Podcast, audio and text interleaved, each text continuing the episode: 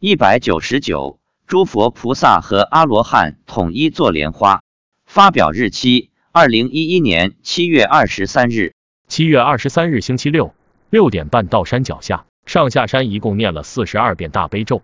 我们登山的这条路，海拔约四百米，上下共四千米，来回一个多小时。平时很少登山的人，需要的时间会更长一些。我问妻子，上周往生后，今天有没有什么情况？他说。今天来的人好多，有十三四万。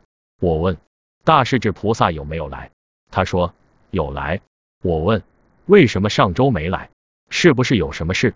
他说不是，因为有观世音菩萨在就可以了，所以他就不来了。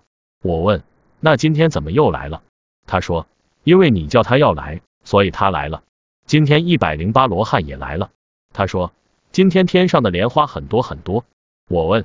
为什么还有很多莲花？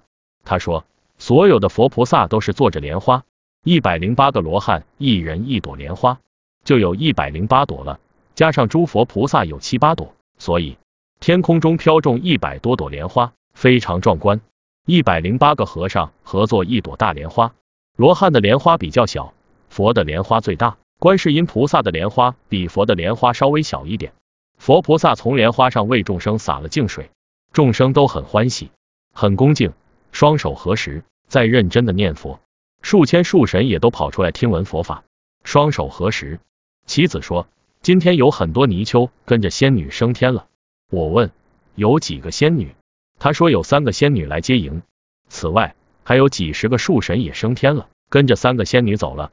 我问，那树神走后，这棵树会死呢，还是会有新的树神来？答，不会死。会有新的树神来。我问父亲有没有什么进步，金色身有没有变多一些？妻子说有，儿子又撒了一把万字符给他，他现在的金色身已经到小腿肚子上了。父亲也很虔诚的在念佛。